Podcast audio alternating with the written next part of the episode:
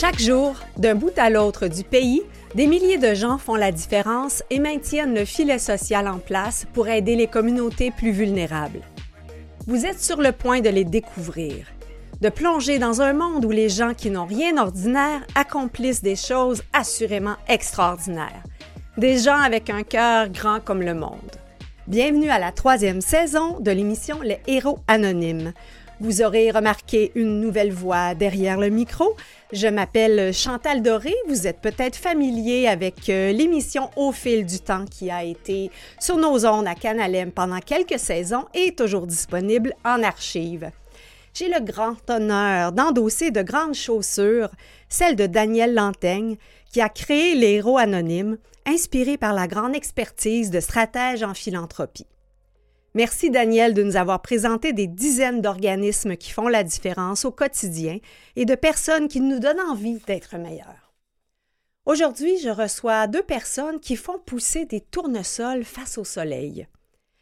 Toutes les plantes ne naissent pas dans le même terreau, mais avec de l'eau, du soleil, de l'engrais, de l'entretien et de l'amour, elles grandissent pour atteindre leur plein potentiel, leur maximum à eux.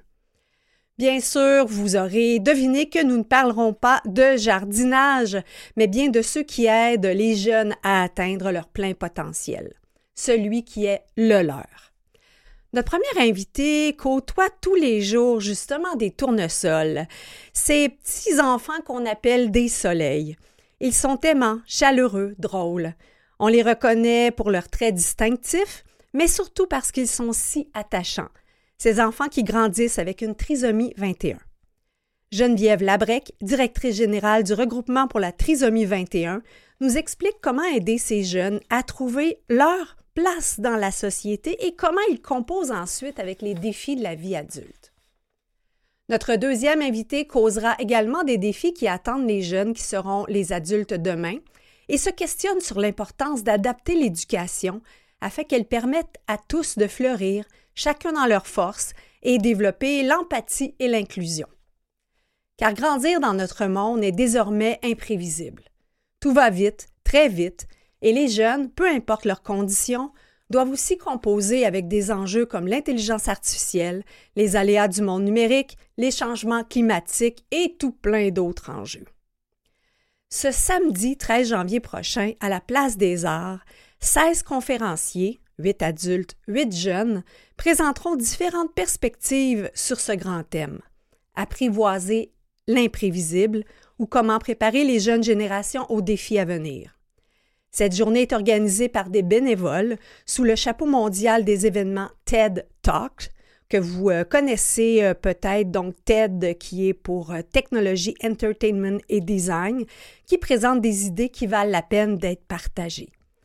J'accueille Federico Puebla de Créativité Québec, l'un des organismes bénévoles de ce grand événement en deuxième partie de l'émission Les héros anonymes.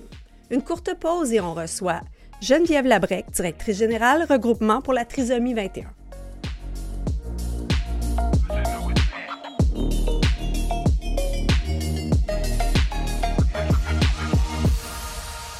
Notre première invitée s'appelle Geneviève Labrec. Euh, c'est une passionnée du monde de l'éducation, peu importe euh, la condition des jeunes. Elle a euh, fait œuvre utile dans le milieu de l'éducation pendant une quinzaine d'années et a choisi de, de mettre tout son cœur et son énergie auprès des enfants qui vivent avec une trisomie 21. Bonjour Geneviève. Bonjour. Alors, le regroupement pour la trisomie 21. J'entends dans le mot regroupement que vous, euh, vous accueillez plusieurs organismes qui touchent euh, la trisomie 21? En fait, non, on regroupe plusieurs parents qui vivent avec des enfants qui ont la trisomie 21. Donc, à la base, en 1986, quand le, regroupement est venu au monde, c'était des parents qui voulaient se regrouper entre eux, s'échanger, se donner du support, de l'information. Et le nom est resté là d'un regroupement de parents. Donc, c'est regroupement pour la trisomie 21 maintenant.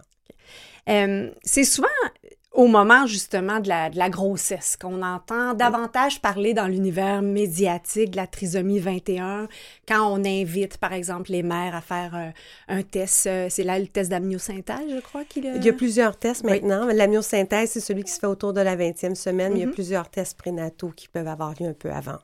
Donc, c'est souvent à ce moment-là où on se pose la question comment on va accueillir un enfant euh, avec une trisomie 21. il y a toutes sortes de, lieux conçus euh, sur ces enfants-là, des préjugés également. Quels sont les préjugés les plus fréquents qu'on entend?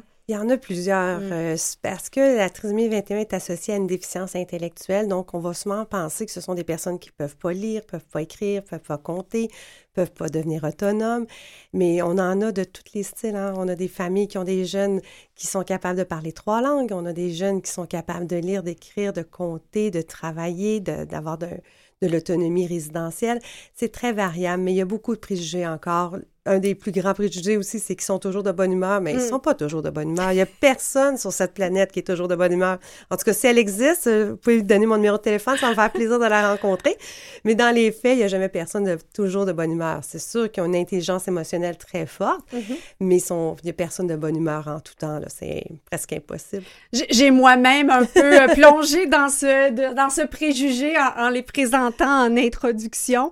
Euh, j'ai eu l'occasion de côtoyer une personne euh, qui a une mm-hmm. trisomie 21 dans le cadre d'un travail, un endroit où j'ai travaillé, c'était dans un programme d'intégration. Et euh, Camille était vraiment pour nous notre mm-hmm. soleil, mais il est vrai que parfois euh, elle, se fâchait, mais elle se fâchait sur des choses qui étaient tellement d'une perspective, euh, qui avait, je sais pas, une perspective drôle dans tout ça que euh, on riait avec elle, puis des fois elle se fâchait, puis deux secondes après elle était tellement contente. Donc, mais en, fait, ils vivent le moment présent. Ça, c'est ah, des personnes qui vivent, ils sont fâchés, ils vont être fâchés maintenant. C'est Rarement, mais il y a toujours des exceptions. Là. Ils ne sont pas des personnes rancunières. Ils ne comprennent pas nécessairement la hmm. méchanceté, mais c'est des personnes, quand on les côtoie au quotidien, qui vivent le moment présent. Ils sont heureux, ils sont heureux. Ils sont hmm. fâchés, ils sont fâchés. Mais c'est vraiment des personnes authentiques. Et ça, on n'en a pas tant que ça dans notre société. Hmm. Êtes-vous en train de nous dire, Geneviève, qu'ils euh, ont réussi ce qu'on essaie nous-mêmes de faire avec la méditation? on devrait avoir des coachs de vie qui ont la trisomie 21. C'est une idée à développer. Et quand on parle d'un regroupement parents, c'est que euh, j'imagine euh, il y avait certains enjeux qui les préoccupaient, donc ils ont choisi de se réunir pour en, discuter. D'abord, quel a été le, fil conducteur? En 1986, euh, quand on est arrivé à la maison avec notre enfant qui avait la hmm. trisomie 21, il fallait sortir une encyclopédie.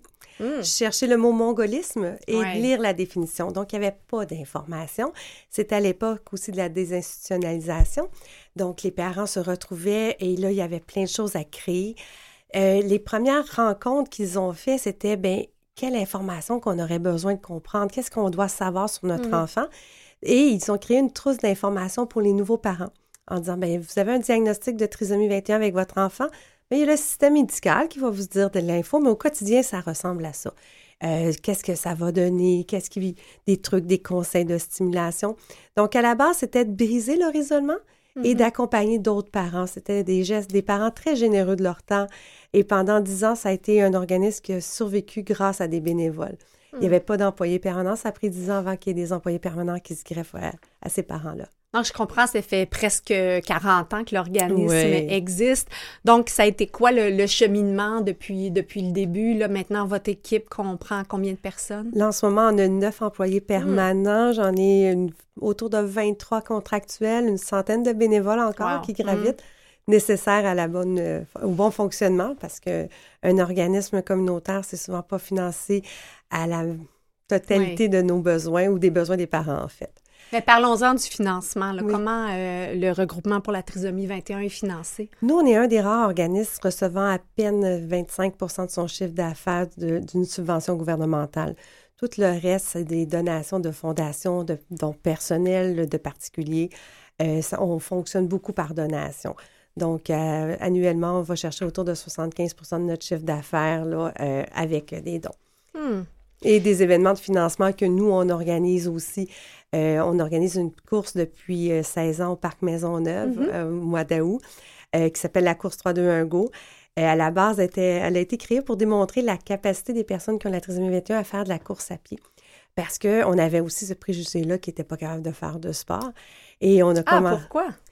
Ben, c'est aussi associé avec une déficience physique, la Mm. trisomie 21, et euh, ils ont des membres un peu plus courts, ils n'ont pas nécessairement des capacités pulmonaires ou Mhm. cardiaques euh, pour faire de la course à pied, mais cet été, au Marathon de Montréal, on a eu un jeune qui a couru le 5 km très rapidement, et il y a des, des choses qui se font quand même dans les... euh, pardon, 10 km au Marathon de Montréal et 5 km au Marathon de Québec.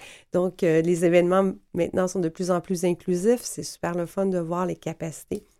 Mais les gens avaient des préjugés, on ne les incluait pas nécessairement dans les gyms. Et là, maintenant, on en voit de plus en plus là, qui font comme leurs parents. là. Si, si ton enfant euh, suit dans tes traces, bien, c'est sûr, si tu es un grand sportif, ton enfant va devenir un grand sportif aussi. Hmm.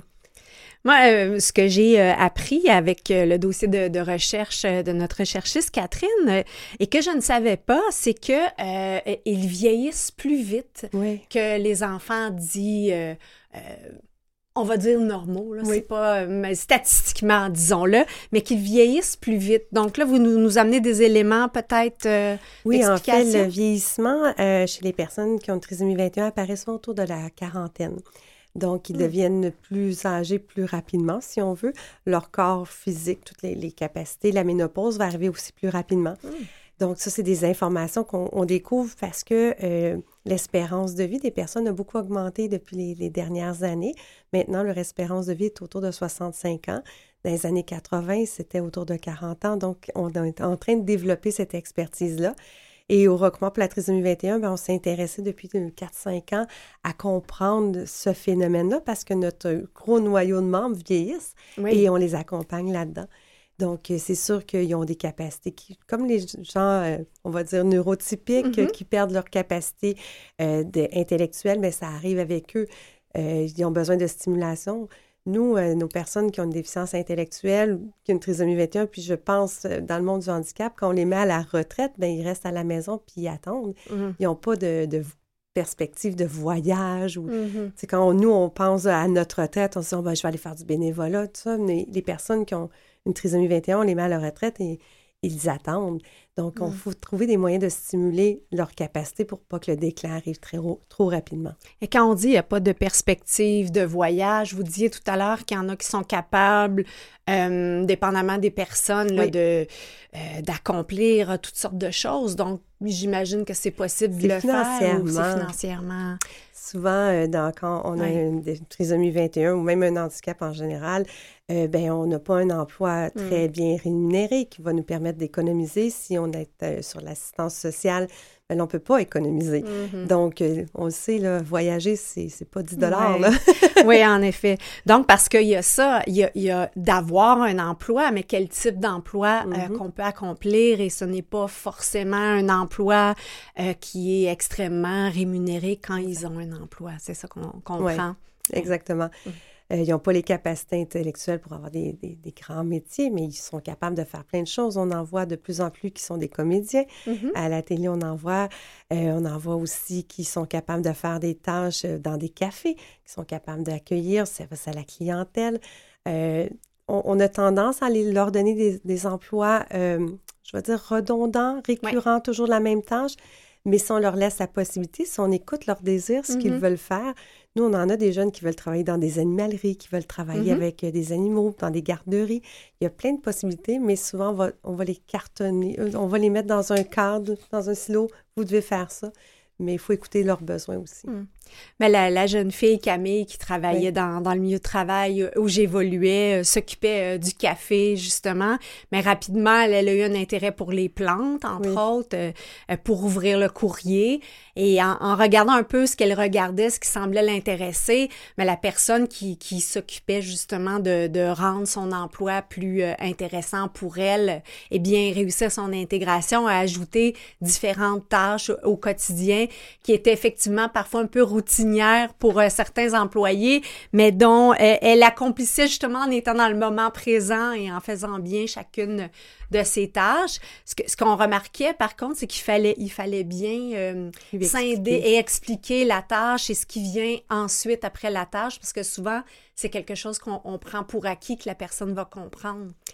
Il faut, faut un minimum d'accompagnement Mhm. pour expliquer les choses. Puis, à la même chose, j'ai envie de dire comme n'importe qui, moi, vous m'envoyez dans un nouveau métier, laissez-moi un petit peu de temps d'adaptation, Mm-hmm. expliquez-moi les choses à ma vitesse, je vais m'adapter, je vais comprendre, puis je vais faire mon travail correctement. Mais c'est la même chose pour eux, sauf que leur temps d'adaptation va peut-être être un peu plus long, va peut-être avoir besoin d'un peu plus de supervision. Mais un coup qu'ils font leur travail, ils font leur travail. Hmm. hein. Ce ce sont des personnes qui ont envie, qui ont besoin de démontrer leur capacité. Et quand on leur laisse la chance, quand on leur laisse la place, ils sont capables de faire plein de choses. Je comprends que c'est vraiment la mission qui vous anime, qui puisse atteindre leur potentiel à Exact. eux. Oui, parce que souvent, euh, on va se dire, ben on a un enfant différent, ben Mm. il ne sera pas capable de faire ça, ça, ça. La première année de vie d'un enfant avec euh, la trisomie 21 va rencontrer tous les médecins spécialistes. Mhm. Par exemple, le cardiologue va dire, ah, votre enfant a un problème cardiaque. Après ça, on va aller voir une physiothérapeute. Ah, ben votre enfant, il n'est pas capable de faire ça. Et on va toujours travailler sur les incapacités pour développer. petits deuils qu'on fait. Et c'est au beaucoup de ouais. petits deuils. Mais c'est important de dire, ben votre enfant, il est capable de faire ça. Il est Mhm. capable, oh, regardez, il y a un intérêt, il, a- il aime jouer au hockey, il aime faire ça, il aime écouter telle chose. Ah, il y a un intérêt sur les animaux. On voit le, faut voir le positif de la Mhm. personne et le pousser vers le haut. On, on est tous capables de monter un escalier, une petite marche à la fois. Il Mm. faut prendre le temps de le faire, puis ils ont plein de belles capacités. Puis nous, ce qu'on on essaie de démontrer aux, aux parents, c'est laissez-leur découvrir leurs goûts, leurs intérêts, puis vous allez voir, ils, ont- ils en ont tous. là. Tout le monde a des goûts et des intérêts. Geneviève, on prend une courte pause et ensuite, j'aimerais euh, vous entendre sur ce projet euh, intergénérationnel que vous avez euh, créé. Parfait.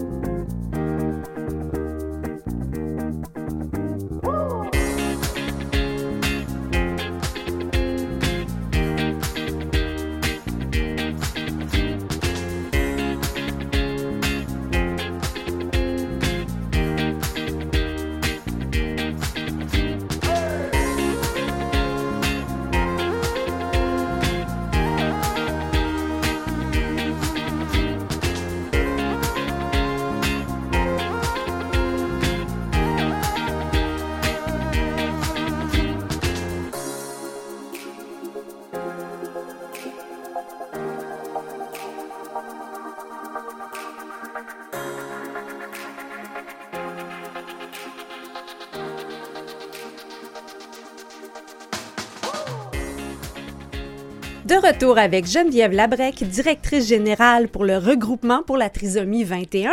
Et Geneviève me disait pendant la courte pause qu'elle connaît euh, Camille et ça me fait bien plaisir parce que ça fait trois ans que je ne travaille plus à cet endroit et Camille continue à m'écrire des petits messages en me disant euh, ce qu'elle fait cette semaine et elle me demande tout le temps quand est-ce que tu reviens? Mais c'est- elle est très attachante, Camille. Ouais. Vraiment adorable. Et euh, ben c'est ça, pendant ces années-là, j'ai vu Camille grandir, je la Mhm. vois, on est amis Facebook, je la vois aussi grandir. Et euh, il y a ces enjeux-là au niveau des, des parents qui voient leur enfant grandir. Vous parliez de, euh, de la ménopause qui arrive plus tôt. Euh, comment, comment aider les parents justement face aux au défis de la croissance? J'imagine que c'est un grand enjeu. C'est un très grand en- enjeu parce que c'est quelque chose que le système médical n'est pas habitué non plus à les Mm. voir vieillir. C'est, tout nouveau pour beaucoup, beaucoup de monde. Euh, Il y en a des personnes qui ont passé par là avant nous. C'est des parents qui ont défriché, fait qu'on apprend avec eux beaucoup. C'est, on va dans l'inconnu, hein, Mm. puis la grande peur de la majorité des parents, c'est qu'est-ce qui va se passer après que moi, je sois pas là, qui va prendre soin de mon enfant, comment mettre en place une bonne stratégie? Donc, on accompagne les parents à leur rythme. On peut pas aller trop devant d'eux. Euh, on a préparé, nous, en ce moment, on a des guides sur le vieillissement des personnes, on a des guides d'information sur la ménopause. On a, on a travaillé beaucoup sur la ménopause. En étant une équipe de femmes, on a appris beaucoup de choses, je vous Oui. dirais, sur la ménopause. C'est vraiment... euh, on, a, on a trouvé ça très drôle, par moments moins. Et c'est ça, on essaie de trouver des guides d'information parce que souvent, le parent... euh, avec la vie de tous les jours, son travail, il faut qu'il y ait des choses rapides à comprendre. Et il y a quand même beaucoup de- d'attentes dans le réseau quand on a besoin de soutien dans le réseau public. On peut attendre 6-7 mois, tandis que quand il appelle au regroupement pour la trisomie 21, ben on a une réponse dans les Mm. 48 heures si on appelle la fin de semaine. Mais en général, il y a toujours quelqu'un qui répond assez rapidement. Geneviève, comment le milieu scolaire accueille euh, les jeunes euh, qui vivent avec une euh, trisomie 21? C'est très variable d'une école à une autre, d'une commission scolaire à une autre. Euh, puis on, on sort de la grève qu'il y a eu dans le- Mm. au niveau de l'enseignement où on entendait parler beaucoup des, des écoles, des classes qui n'ont pas assez de ressources pour Mhm. accueillir les besoins particuliers de tous les élèves. Euh, je vais vous avouer que ça, ça moi, personnellement, ça m'a un peu chamboulé euh, parce que je trouve que l'école, c'est la porte d'entrée de tout et Ah, que c'est là qu'on apprend le plus de choses. On Mhm. devrait vraiment mettre en place des stratégies pour accompagner tous les enfants. Euh, c'est sûr que la trisomie 21 va faire peur à un enseignant quand on va voir sur le papier que c'est écrit trisomie 21. On va dire, oh mon Dieu, c'est quoi? Je connais pas ça, j'ai pas appris à enseigner ça parce que les enseignants apprennent à enseigner à la moyenne des personnes, Mhm. pas aux enfants qui ont des défis, pas... euh, donc, c'est c'est pas évident. C'est très difficile pour les parents de comprendre le système scolaire. C'est un gros système avec beaucoup de normes, à- de termes à, à utiliser. Les enfants qui choisissent d'être inclus en classe quand les parents décident ce chemin-là, qui est le chemin selon la loi que chaque enfant devrait aller, c'est dans son école de quartier, bien, si on met en place des stratégies, les enfants apprennent beaucoup. Et les enfants qui ont des, une trisomie 21, mais aussi les autres enfants qui les entourent au quotidien parce qu'ils apprennent à la à, à le temps, à accompagner, ils apprennent la bienveillance, ils apprennent Mm. plein de choses. Puis on le sait, les parents savent que leurs enfants, ils ne deviendront pas des médecins, mais ils vont apprendre les comportements sociaux à avoir en société. Puis quand ils vont sortir de l'école, ben ils vont aller à l'épicerie, puis ça ne sera pas une épicerie juste pour les enfants avec euh, ou des adultes avec des besoins particuliers. Ça va être une épicerie où tout le monde y va. Donc, l'inclusion scolaire pour le, regroupement pour la trisomie 21, c'est quand même important. Il y a des classes spécialisées dans des écoles régulières aussi. Il y a des écoles spécialisées pour euh, des enfants qui veulent prendre ce choix-là ou les parents qui veulent prendre le choix. C'est important de respecter le choix du parent, mais il faut que l'école soit ouverte aussi à accueillir tous les enfants. Et c'est jusqu'à quel âge que l'école accueille ces jeunes?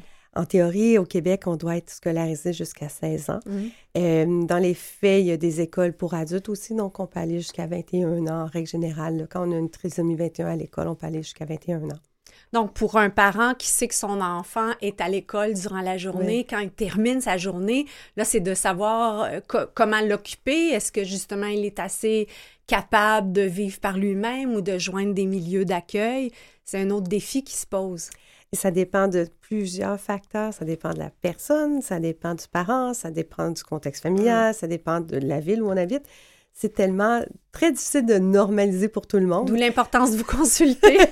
Oui, puis des fois, c'est juste, de- on va amener un regard différent. Et c'est important aussi que la famille soit accompagnée par un travailleur social aussi, qui va connaître ce qu'il y a dans le quartier ou dans le- la ville où on habite pour pouvoir nous dire les ressources qui existent dans le coin. Et je sais que vous avez euh, fait avec euh, de concert avec euh, le centre de, de petite enfance euh, Réa, Réa, oui. Réa, oui, une activité intergénérationnelle. Mais j'essayais de comprendre, est-ce qu'on on parle justement de, de, de jeunes et de trisomiques plus âgés? Donc ensemble? En fait, ce qu'on on a fait, c'est c'est que on a un, un groupe de personnes âgées en haut de 40 ans qui viennent à nos activités. En moyenne, ils ont autour de 50 ans. Et ils viennent les jeudis et les vendredis. On fait des activités sociales. Donc, c'est des personnes qui ne vont plus au travail ou qui ont plus de stage ou qu'on a mis, entre guillemets, à la retraite. Mhm. Et ils viennent avec nous faire des activités pour conserver les acquis. Et on a notre voisin, c'est un CPE, le CPE REA. Et on a travaillé avec eux. On disait, bien, ce serait le fun de, de permettre aux enfants de côtoyer la différence, mais de, dans un but ludique. Donc, tous les jeudis matins, on a un groupe, euh, soit le groupe des 3 ans ou le groupe des 4 ans, là, je pense que c'est les matelots et les, je me j'ai oublié l'autre nom, qui viennent jouer, entre guillemets, là, participer à une activité avec nos personnes âgées. Donc, euh, des fois, c'est du yoga sur chaise, des fois, c'est du bricolage, des fois, c'est des discussions, des jeux de table. Et les enfants ne voient pas la différence. Ils voient qu'ils viennent passer du temps avec des amis. Bon, ils sont plus âgés, c'est correct, mais ils s'entraident les deux. Quand ils font des casse-têtes, on voit, Mhm. c'est sûr qu'en septembre, quand on commence, on voit la gêne, là, on se connaît pas, on apprend à s'apprivoiser, il y a des noms. Et on a même été au CPE faire une visite de, de où les enfants vivent et Mhm. de nos personnes âgées. Puis c'est waouh, c'est beau un CPE, là, c'est tout parfait, c'est tout. euh, Donc, euh, l'idée, c'était vraiment de côtoyer la différence pour les tout petits et pour les personnes âgées aussi de, de voir des enfants puis d'être en mesure de les aider. Euh, quand on fait des parcours moteurs, ben, c'est nos personnes âgées qui tiennent la main de l'enfant. Donc, on essaie de, de favoriser cet échange-là et c'est tellement stimulant pour les deux groupes. Mm. C'est- très beau comme activité. C'est beau à voir. Et, et qu'est-ce qui arrive lorsqu'on est une personne avec une trisomie 21 et qu'on devient une personne âgée nous-mêmes. Oui. Parce que je, je trouve déjà qu'il y a beaucoup d'âgisme en général dans notre société. Donc, est-ce qu'ils sont doublement infantilisés? Je vous dirais qu'en règle générale, dès qu'on a une trisomie 21, on est infantilisé, mm. ce qui est très dommage. Euh, puis en, vieillissant, on l'est aussi. Là, ben, vous le voyez quand vous allez dans n'importe où euh, avec une personne âgée, euh, ben, on va s'adresser souvent à son accompagnateur, mais mm-hmm. c'est la même chose quand on accompagne une personne qui a une trisomie 21. Souvent, on va se faire dire Ah, ben, c'est quoi son nom? Ben, demandez-lui. Puis si, si, la personne ne parle pas, ben là, après ça, vous allez pouvoir vous adapter. Mais adressez-vous à la personne. Moi, hmm. c'est la chose qui me, qui me fâche le plus en ce moment dans notre société et, je le côtoie là, dans, dans, mon milieu de travail, mais dans mon milieu personnel. Et, des fois, je, me, je vais au centre d'achat puis je vois les gens qui parlent à l'accompagnateur de la personne en fauteuil roulant. Je fais, mais voyons donc, elle existe, elle est là. Dites-lui bonjour, là. Euh, c'est la moindre des choses, mais c'est l'agiste, c'est la même chose. Oui, mais même avec, euh, avec les, les enfants neuroatypiques, parfois, ils sont, ils sont capables de dire leur nom. on va demander aux parents quel est, comment, comment il s'appelle, quel est son âge. Donc, il y a beaucoup de, de préjugés à, à, décloisonner. Il y a beaucoup de services, euh, d'informations qu'on peut avoir, obtenir auprès du regroupement pour la trisomie 21. Geneviève, euh, le site Internet? trisomie.qc.ca. Donc, oui, des conférences, des ateliers, psychoéducation, physiothérapie. En fait, on essaie de répondre aux besoins des parents le plus possible. Donc, quand on voit qu'il y a des, grandes listes d'attente, ben, on va accompagner les parents. Donc, on a certains spécialistes sur place qui peuvent aider les familles. Ben, j'invite euh, toutes les familles euh, qui veulent en savoir euh, davantage ou qui sont tout simplement curieux de découvrir toutes les personnes qui font partie de notre belle diversité à en savoir davantage sur le regroupement pour la trisomie 21. Merci beaucoup Geneviève Labrec d'avoir été avec nous. Merci. Merci.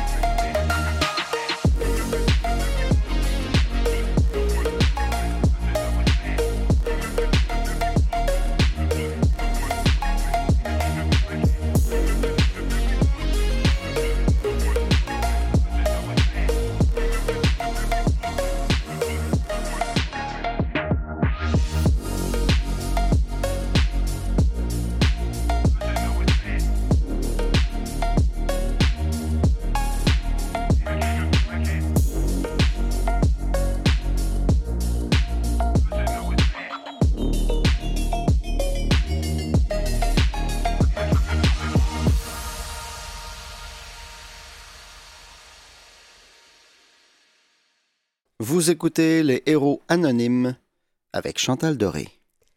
Le samedi 13 janvier prochain, à la Place des Arts, 16 conférenciers présenteront différentes perspectives sur ce grand thème Apprivoiser l'imprévisible, comment préparer les jeunes générations aux défis à venir. La particularité, c'est que parmi les 16 conférenciers, on retrouvera 8 personnes adultes et 8 personnes euh, de la jeunesse.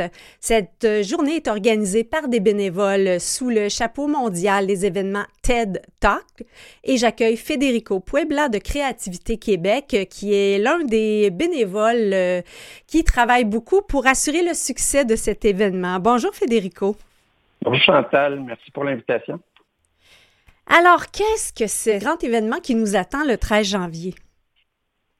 Oui, dans le fond, c'est un, un, TEDx, euh, peut-être pour le bénéfice de mm-hmm. tout le monde. Ce sont des, des, conférences très particulières. Ce sont des conférences à 18 minutes ou moins, organisées par cette grande organisation qui chapeaute les tout, qui est TED.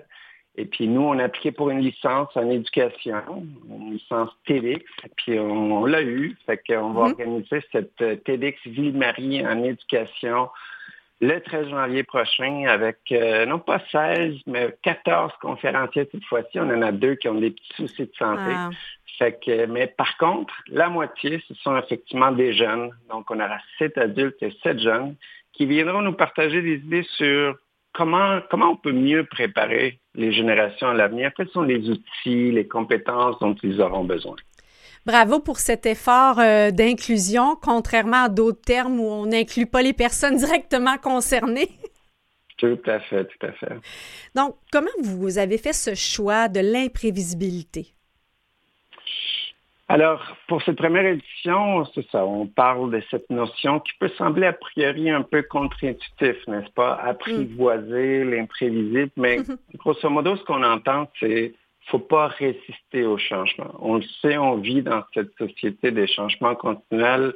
On l'a vu depuis un an, l'explosion de l'intelligence artificielle. On voit les guerres, n'est-ce pas, qui, ressurgissent d'un jour à l'autre. Donc, je pense que les prochaines générations auront besoin d'embraser, d'adopter une posture de flexibilité face au changement versus la résistance. Donc, on voulait vraiment l'accès là-dessus. Et puis, on a mis ces petits jeux de mots, n'est-ce pas, apprivoiser l'imprévisible tout simplement pour, pour attirer l'attention puis jouer sur cet aspect-là. Et pourquoi on doit remettre, en fait, on remet en question la façon dont on éduque? On, l'a vu, là, il y a eu dans le, milieu de l'éducation plusieurs euh, soubresauts dernièrement qui revendiquent des, meilleures conditions. En quoi l'école doit changer, Federico? Euh, écoute, Chantal, ça, c'est une, une, vaste question. Je pourrais parler pendant plusieurs jours, euh, mais, mais, je pense qu'on est rendu là. Je mm. pense qu'on a un modèle qui a peu changé depuis une centaine d'années. Et euh, les, changements dans la société ont tellement accéléré pendant ces dernières années qu'on est à un point d'inflexion bien important. Moi, je suis pas un expert en, éducation, mais mon point de vue très personnel, je, vois un certain nombre euh, de changements. D'abord, je pense qu'on va passer d'un système beaucoup moins axé sur les connaissances mm-hmm. et beaucoup plus axé sur les compétences. Déjà, les, les systèmes comme ChatGPT et autres, on le voit, à la demande, il peut nous fournir un grand nombre de connaissances et ça va juste s'améliorer, c'est pas fini avec le temps. Oui, tu avais une question là-dessus? Ben, en fait, c'est ça, c'est que là, ça nous fournit des, connaissances, mais comment bien utiliser ces connaissances-là? C'est là où on a besoin de, développer plus, plus de jugement, plus d'empathie, approche plus inclusive. Exactement. Exactement. Tout ce qu'on appelle les grandes compétences du, du 21e siècle, euh, la bienveillance, l'empathie, mm. l'entraide, et tout ça peut prendre la forme des projets en classe, des projets qui viennent d'une certaine manière combiner ces compétences et ces habiletés des jeunes avec un défi, parfois aussi à la fin. Nous, on croit beaucoup à ce type d'approche-là. Deuxième, à mon avis, c'est qu'on trouve, puis ça, on en a déjà parlé ensemble, plus des plaisirs et des sens. Euh, notamment au secondaire, puis j'ai eu la chance de parler à beaucoup de jeunes ces deux dernières années, mm-hmm.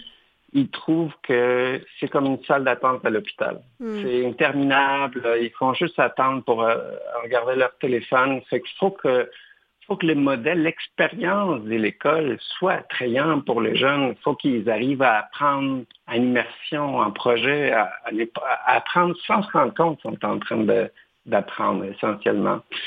Puis le troisième changement que moi je vois, puis encore une fois, c'est un point de vue très personnel, c'est cette perception de la carrière d'enseignant. Mm-hmm. Euh, on le voit, les statistiques sont claires là-dessus. 40% des nouveaux enseignants vont se réorienter après 4 ou 5 ans de métier seulement. 40 40% euh, c'est presque la moitié. Mm-hmm. Donc, on va frapper un mur si on continue comme ça, ça c'est certain. Et c'est notamment lorsqu'on pose la question, ils nous disent, ben, on, sort avec énormément de théories, des passions, des volontés, et là qu'on constate à quel point le système est rigide, ben, ils sont découragés. Puis aujourd'hui, il y a plus d'options qu'avant. Donc, il faut, d'une certaine manière, redonner le lettre de noblesse à cette profession, il y a beaucoup de souffrance aujourd'hui de la hmm. part des profs. Hein. On l'a entendu dans, dans, les médias ces derniers temps. Donc, ce que j'entends, Federico, c'est aussi l'enseignement et l'éducation des futurs enseignants qui doit aussi être, être vu. Tout à fait. cette génération d'enseignants, ils veulent avoir une latitude, ils veulent pouvoir essayer des nouvelles choses, ils veulent pouvoir avoir une certaine liberté. Et donc, il faut, faut s'ouvrir à ces nouvelles possibilités. Il faut créer les conditions pour qu'ils puissent s'épanouir là-dedans. Il y a trois conférenciers, euh, Federico, qui parlent justement des, ingrédients pour un meilleur système d'éducation. Euh, une conférencière jeunesse, euh, Josiane Melançon, qui parle justement de plus de, de, flexibilité. Il y a un jeune, Félix-Antoine Manuri, 10 ans, qui, qui, a dit aussi qu'il y a une suggestion d'avoir des cours sur le respect. Et vous aurez d'ailleurs une, spécialiste de l'empathie comme conférencière. Oui, oui, tout à fait. Donc, euh, Josiane Mélenchon, elle nous vient d'un petit village du Nouveau-Brunswick. Donc, mhm. euh, elle, puis elle, elle, est passée à travers un programme un peu particulier où ce qu'elle a pu expérimenter avec la flexibilité à l'école. Fait que je peux pas lui voler le punch, mhm. mais elle va élaborer là-dessus. On a le jeune Félix-Antoine qui vient tout juste d'avoir 10 ans et qui est un jeune du primaire qui nous demande des cours de respect à mhm. l'école, des cours de respect des autres, respect de soi, respect de l'environnement. Donc, euh, ça va être extrêmement intéressant. Et puis, euh, on a une chercheuse en empathie, Anita Nowak, chercheuse à McGill, euh, qui va nous parler non seulement de la théorie, mais d'expériences très personnelles où est-ce qu'elle a eu à faire face à des situations où est-ce qu'elle a mis l'empathie en pratique. Mm. Mais on a aussi des gens comme Isabelle Sénécal, qui est directrice collège secondaire à, à, Dorval, à Sainte-Anne, oui. Puis elle, avec son équipe, elle a fait les tours de la planète. Elle est allée au Japon, elle est allée en Finlande, puis hmm. ailleurs, puis elle a vu ce qui se faisait des mieux comme pratique. Fait que dans la nouvelle école, par exemple, il n'y a pas de cloche. Hmm. Euh, les cours sont croisés. Donc, vous voyez, il y a des gens qui osent, qui ont le courage, puis ils essayent des nouvelles approches. Vous avez aussi euh, euh, le professeur de l'année 2020 en Suède, Philippe Longchamp qui, qui, va aussi un peu euh, nous parler des approches euh, euh, gagnantes un peu partout, j'imagine, sur la planète? Oui, oui, il va aborder évidemment l'approche un peu scandinave, si on ah, veut, mais il va, il va particulièrement développer la, compétence de pensée critique. Oui. Donc, dans, puis on le sait, hein, avec ce monde-là où est-ce qu'on a des, tellement d'intelligence artificielle qui nous mm-hmm. pousse de l'information partout. C'est extrêmement important pour les jeunes de pouvoir avoir cet esprit critique. Est-ce la désinformation? Est-ce qu'il y a des biais à travers ça? Et si oui, qu'est-ce, comment je peux réagir face à ça? Donc, c'est, là-dessus que sa conférence va, va pointer. Parce qu'on parlait tout à l'heure de la différence entre les connaissances et les compétences. J'imagine que la pensée critique nous permet de faire le tri dans toute l'information auquel on a désormais accès. Exactement. Puis Dieu sait qu'aujourd'hui, mm. l'information, il y en a, et en plus, on sait, elle va exploser davantage. Mm-hmm. Donc, euh, donc c'est extrêmement important. Puis euh, on a, on a des gens comme Luc Sirois aussi, n'est-ce pas, l'innovateur en chef du Québec, qui va être interviewé par trois jeunes, puis qui va aborder aussi cet aspect de l'intelligence artificielle, mais aussi qu'est-ce que ça va prendre dans les métiers de demain. Mm. Puis oui, la, la pensée critique, c'en est une, mais ce n'est pas que ça. Hein. On veut des gens qui sont capables de travailler en équipe. Donc, c'est pas parce que nécessairement tu as eu des bonnes notes à l'école, donc tu as su répondre à une, attente, un objectif de l'école, que tu es nécessairement plus outillé pour être un bon coéquipier plus tard, pour bien communiquer, pour bien présenter tes idées, euh, pour être plus sensible, empathique face à tes collègues. Donc, c'est un dialogue, comme tu peux voir, très diversifié autour de l'ensemble des compétences que ça va prendre plus tard pour ces jeunes-là. Federico, j'évolue euh, avec intérêt dans le milieu de la créativité, de l'innovation et euh, on, a eu l'occasion effectivement de, de, collaborer. Euh, tu étais venu à mon émission au fil du temps sur la transmission intergénérationnelle. Alors, je suis familière avec le concept de l'innovateur en chef du Québec, mais je suis convaincue que c'est nouveau pour beaucoup de nos auditeurs. Peux-tu nous expliquer ce rôle? Donc, Luc Sirois, c'est le tout premier innovateur en mhm. chef du Québec. Euh, ça fait à peine 3-4 ans qu'il a été nommé. Et puis on est arrivé, comme on le disait tantôt, à un point d'inflexion. On s'est dit, ça devient tellement crucial pour nos entreprises, puis nos écoles et l'ensemble de nos sociétés d'innover qu'on va nommer un chef, comme on a un chef scientifique, comme on a des tels types de ministères dont son équipe est responsable d'accompagner différents secteurs, montrer ce qui des mieux au niveau des nouvelles pratiques, commercialisation, innovation, créativité, puis essentiellement être euh, cet engrenage central qui va donner une cohérence, une sens dans toutes les orientations que le gouvernement veut faire. Donc, mm-hmm. on sait qu'on va investir en intelligence artificielle, Mais comment peut-on le faire de manière éthique et responsable? Voici un des grands rôles de, de Luc Sirois, notre innovateur en chef. Il a tout un chantier devant lui. oui, pour plusieurs années, mettons. Federico, on prend une courte pause et ensuite, j'aimerais peut-être parler de l'approche plus inclusive que doit prendre le milieu euh, de l'éducation. Excellent.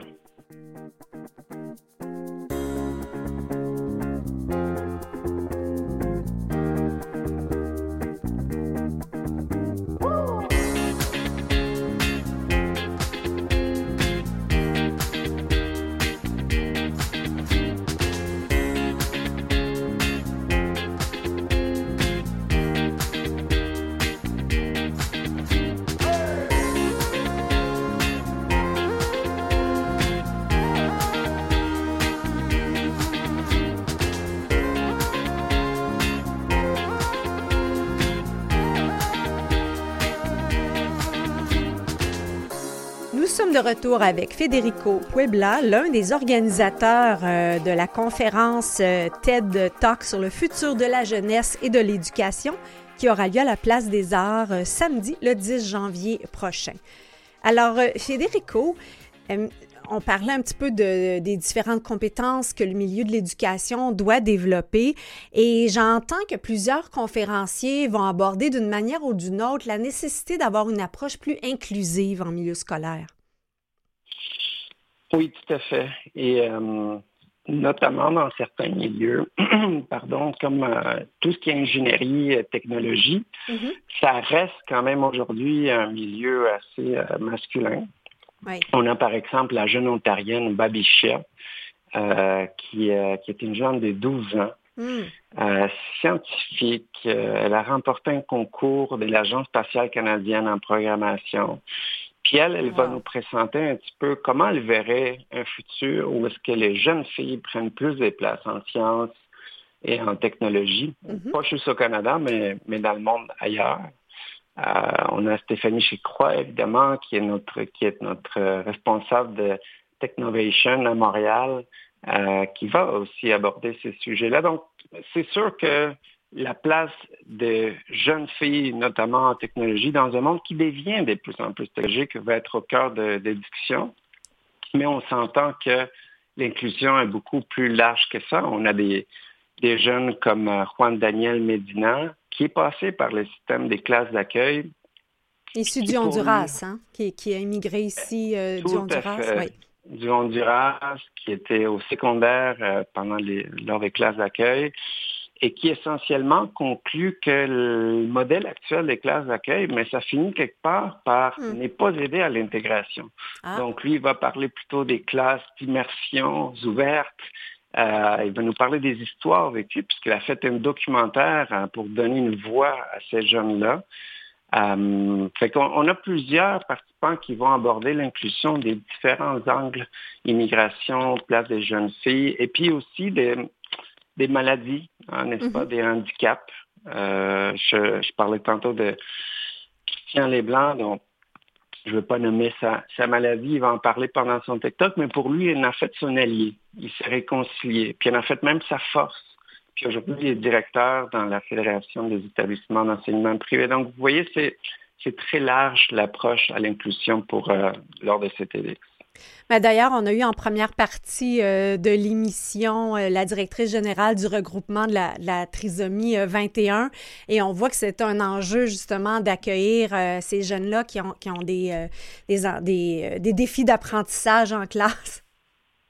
Tout à fait, tout à fait. C'est un, un, défi de plusieurs manières. Puis moi, je trouve que c'est une belle image de notre 21e siècle aussi. Je trouve que ça reflète les, nouvelles valeurs que, de plus en plus d'organisations sont en train d'adopter, mais ça prend du courage.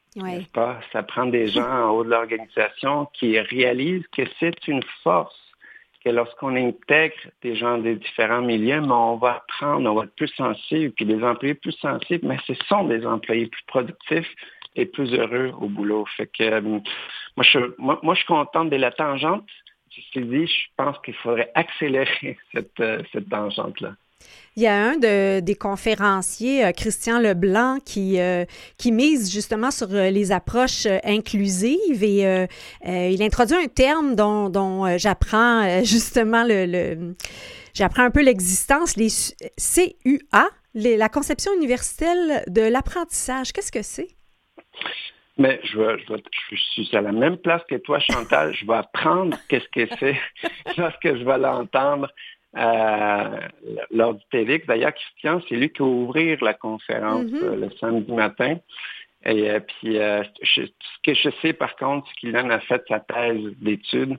C'est un expert au Québec dans, le, volet des approches accessibles et inclusives. Donc, donc je t'encourage, si jamais tu as la chance de venir, d'écouter Christian à ce sujet-là.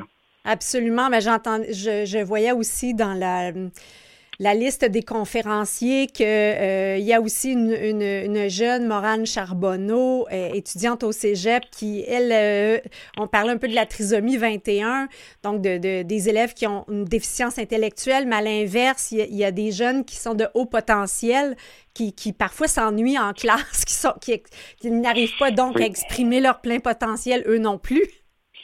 Tout à fait. Et ça, c'est un sujet presque tabou, je dirais, dans mm. le sens que trop souvent ces gens-là au potentiel, ah, ils réussissent bien en classe, donc mhm. il n'y a pas de problème. Comme si la vie d'un jeune ne se résumait qu'à une note essentiellement en bas de page. Donc, euh, cette jeune-là en particulier, elle a passé très proche de décrocher. Mais elle est allée plus loin, et puis là, je ne veux pas en, dévoiler encore une fois trop, mais elle est allée voir la direction de l'école. Elle a proposé une nouvelle approche la, la, la, direction a accepté qu'elle essaye, puis elle est restée, puis elle s'est accrochée, puis aujourd'hui, elle est rendue au cégep. Donc, vous voyez, c'est, elle, va nous, montrer l'autre côté de la médaille. Il y a mm. énormément de souffrance chez ces jeunes-là euh, doués euh, et, c'est important qu'on en tienne compte aussi, n'est-ce pas? C'est que c'est un terme au potentiel ou, ou douance qui, en partant, en tout cas à mon avis, c'est un terme qui crée déjà une certaine, euh, un, certain écart, une certaine différence, comme si on, on, se perçoit ou les gens nous perçoivent mieux qu'un autre, alors qu'effectivement, il y a beaucoup de souffrance dans ce décalage-là. Il y a énormément de souffrance, on n'en parle pas assez, et trop souvent, si on est dans une culture qui est basée sur, purement sur la performance, mm-hmm. bon, ça va des signaux faibles, on ne les verra pas passer. Mais si on est dans une culture, une école, un milieu qui est basé sur la bienveillance, mm. l'écoute et l'empathie, c'est là où on va être sensible à ces gens-là. Puis on va aller au-delà des choses sur une note. Et je pense a encore une fois une bonne tendance à aller vers, dans ce sens-là, mais, mais on peut faire beaucoup mieux. Je sais, euh, ben, j'imagine aussi qu'avec tout ce bagage-là renouvelé en éducation, on devient de, meilleurs citoyens. Et je crois que vous voulez aussi aborder à travers euh, ce journée-là euh, comment l'école nous prépare à devenir de meilleurs citoyens. Mais moi, je pense que c'est un peu le but de l'école en soi, n'est-ce pas? Euh, trop tellement d'accord. on, est passé à travers l'école pour avoir des bonnes notes, pour mm. être accepté dans un bon secondaire, puis un bon cégep, puis une bonne université, un peu à la l'aveuglette essentiellement, on se rend compte qu'on peut changer 14 fois de, carrière plus tard. Donc, on se pose des questions. Pourquoi on se met tellement de pression auparavant?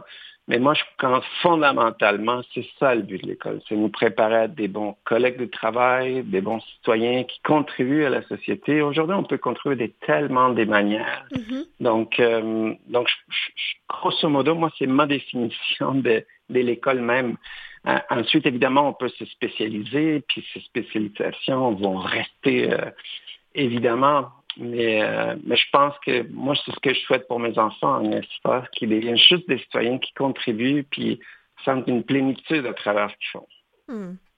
Euh, Federico, il y, a, deux autres euh, personnes que j'ai très hâte de voir. D'abord, euh, Martin Carly, que j'ai eu le plaisir de recevoir à ma précédente émission Au fil du temps. Mm-hmm. Et Chantal Petitclerc, l'honorable Chantal Petitclerc, ex-athlète paralympique, elle a dû faire preuve énormément de résilience. On parlait d'handicap. Canalem, on est la voie de l'inclusion.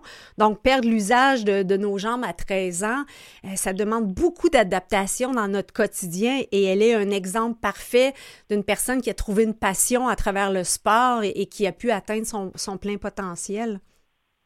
Oui, tout à fait. Alors, Martin Carly va faire une expérience scientifique euh, sur scène avec les jeunes. Mm-hmm. Euh, la sénatrice euh, Chantal Petitclerc, malheureusement, c'est elle qui a un petit ah. souci ne pourra pas être là. Ceci dit, on est en train de voir si jamais on pourrait faire une petite vidéo pour, pour l'entendre. Mm-hmm. elle ne sera pas présente au Canada même pendant ce temps-là, mais tu as tout à fait raison ne serait-ce que son parcours, c'est un parcours de résilience, c'est un parcours d'adaptation, c'est un parcours des disciplines aussi, hein, parce que c'est un sujet qu'elle voulait aborder dans un monde où ce que tout est... On vit dans un monde d'instantanéité, n'est-ce pas? On veut accéder à quelque chose, on peut écouter une série au complet, on veut euh, euh, se commander quelque chose en ligne, on l'a des mains à la maison. Mais dans ce monde-là, il ne faut pas oublier qu'il y a des choses qui vont toujours demander un effort il y a des choses qui vont demander de se dépasser. Puis elle, elle incarne cet, esprit-là de, dépassement des soi. Puis les 24 ou 26 médailles olympiques, je m'en souviens plus, pas un hasard, hein? dont la moitié un or. Fait que c'est une mm-hmm. grande fierté au Québec, cette dame. Absolument, elle est, euh, très inspirante. Euh, Fédérico, on parle de la vitesse, euh, entre autres dans les médias sociaux, où on, envoie un texto, on envoie un messenger, un, TikTok, un Instagram, on veut une réponse tout de suite. Il n'y a pas aussi le fait de cette vitesse-là qui nous empêche parfois dans nos réponses euh, de faire preuve de l'empathie euh, dont on devrait euh, faire preuve. Il me semble qu'on, que nos jeunes sont plongés dans un monde où il y a de plus en plus d'intimidation. Et toi et moi, on est d'une génération similaire où au moins quand on arrivait à, la maison le soir, on avait un petit peu la paix.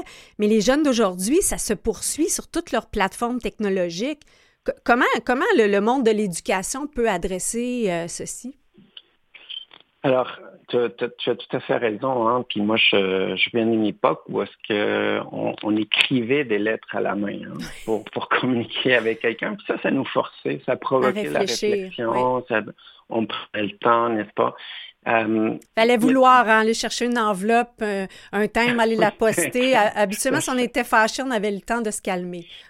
oui, c'est ça, et de réfléchir davantage. Mais, alors, évidemment, il y a des bonnes choses sur mon instantané mm-hmm. aussi.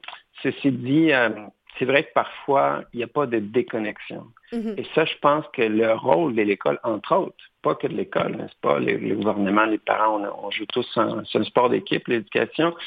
Je pense qu'on doit éduquer les jeunes à se déconnecter des manières thématiques et qu'ils intègrent cette capacité. On le voit dans le monde du travail, il y a des organisations qui, des telle à telle heure, il n'y a pas d'envoi de courriel. On mhm. laisse un moment où est-ce que le cerveau, ben, à ce moment-là, mais il peut avancer, se concentrer, etc.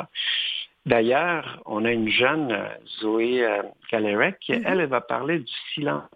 Ah. Dans ces mondes frénétiques dans lesquels on vit, comment c'est important de se réconcilier avec cette voix intérieure. Puis parfois, que ce soit à l'école ou ailleurs, on peut soi-même retrouver un certain équilibre à travers les silences. Donc, celle-là, je, particulièrement, j'ai hâte de l'entendre et de la vivre. Absolument. C'est un programme euh, fort stimulant euh, qui nous attend ce samedi 13 euh, janvier à la Place des Arts. Peut-être simplement nous donner le, le, lien, Federico, et nous dire en quelques mots l'organisme, l'entreprise que tu as créée, Créativité Québec. Qu'est-ce que vous faites? Oui, donc depuis deux ans, euh, j'ai cofondé Créativité Québec. Essentiellement, on crée des jeux sérieux pour mhm. accompagner les milieux d'éducation et, et, professionnels. Donc, en éducation, que ce soit les enseignants ou les élèves, on offre euh, des jeux créatifs dans lesquels les gens ont, ont des défis à relever ensemble. Donc, ils peuvent justement mettre en pratique ces compétences dont, on parlait tantôt. Ils ont à présenter leurs idées publiquement, ils ont à les concevoir, à se challenger, comme on dit, entre eux. Et puis, on va plus loin. On partir de ces jeux-là comme un sport, mais on bâtit une ligue par-dessus. Donc, non seulement les jeunes peuvent apprendre et développer ces compétences, mais dans le temps, ils peuvent s'améliorer. Il y a une évolution. Donc, il y a des classements, il y a des playoffs il y a les championnats de créativité du Québec. On travaille aussi pour l'année prochaine. Donc voilà un petit peu ce, qu'on fait. Donc, la Ligue de euh, créativité du Québec. Et euh, donc, je comprends que tout ce travail d'organisation de l'événement euh, TED Talk, c'est un travail que tu accomplis bénévolement. Tout à fait. Donc, d'ailleurs, tous les TEDx dans le monde, ce sont euh, des initiatives bénévoles. Hein. Il y a plus mm. de 3000 TEDx par année dans le monde et ce sont des dizaines et des centaines parfois de bénévoles derrière chaque TEDx. Euh, dans notre cas, c'est plus de 1000 heures bénévoles qui ont été investies. Et puis, euh, donc, une partie de mon équipe chez Créativité Québec qui l'offre, mais on travaille avec des dizaines des bénévoles de tous âges, tous origines, mais avec ce fil conducteur qui est de se dire on peut faire mieux et on doit travailler en équipe en éducation. Il faut qu'on offre les meilleurs outils et les meilleures compétences aux prochaines générations. Donc, pour nous, on a extrêmement hâte au, samedi de la semaine prochaine pour, euh, pour vivre cette expérience, cette première édition. Oui, on y sera avec euh, plaisir. Merci beaucoup, euh, Federico Puebla, d'avoir été avec nous. Merci à vous autres. Au plaisir. Au revoir. J'espère que vous avez apprécié cette première émission de notre troisième saison de l'émission Les Héros Anonymes. Vous retrouverez les précédents épisodes animés par Daniel Lantaigne sur notre site Internet et en format balado-diffusion. Merci à toute l'équipe, Catherine Bourderon à la recherche, Mathieu Tessier en régie, des collaborateurs que je retrouve avec plaisir euh, suite à trois saisons d'au fil du temps qui est euh, également disponible dans la section archives de notre site Internet. Je m'appelle euh, Chantal Doré et ce sera un grand plaisir de vous retrouver la semaine prochaine où on prête le micro à deux autres piliers de notre société. Bonne semaine, portez-vous bien.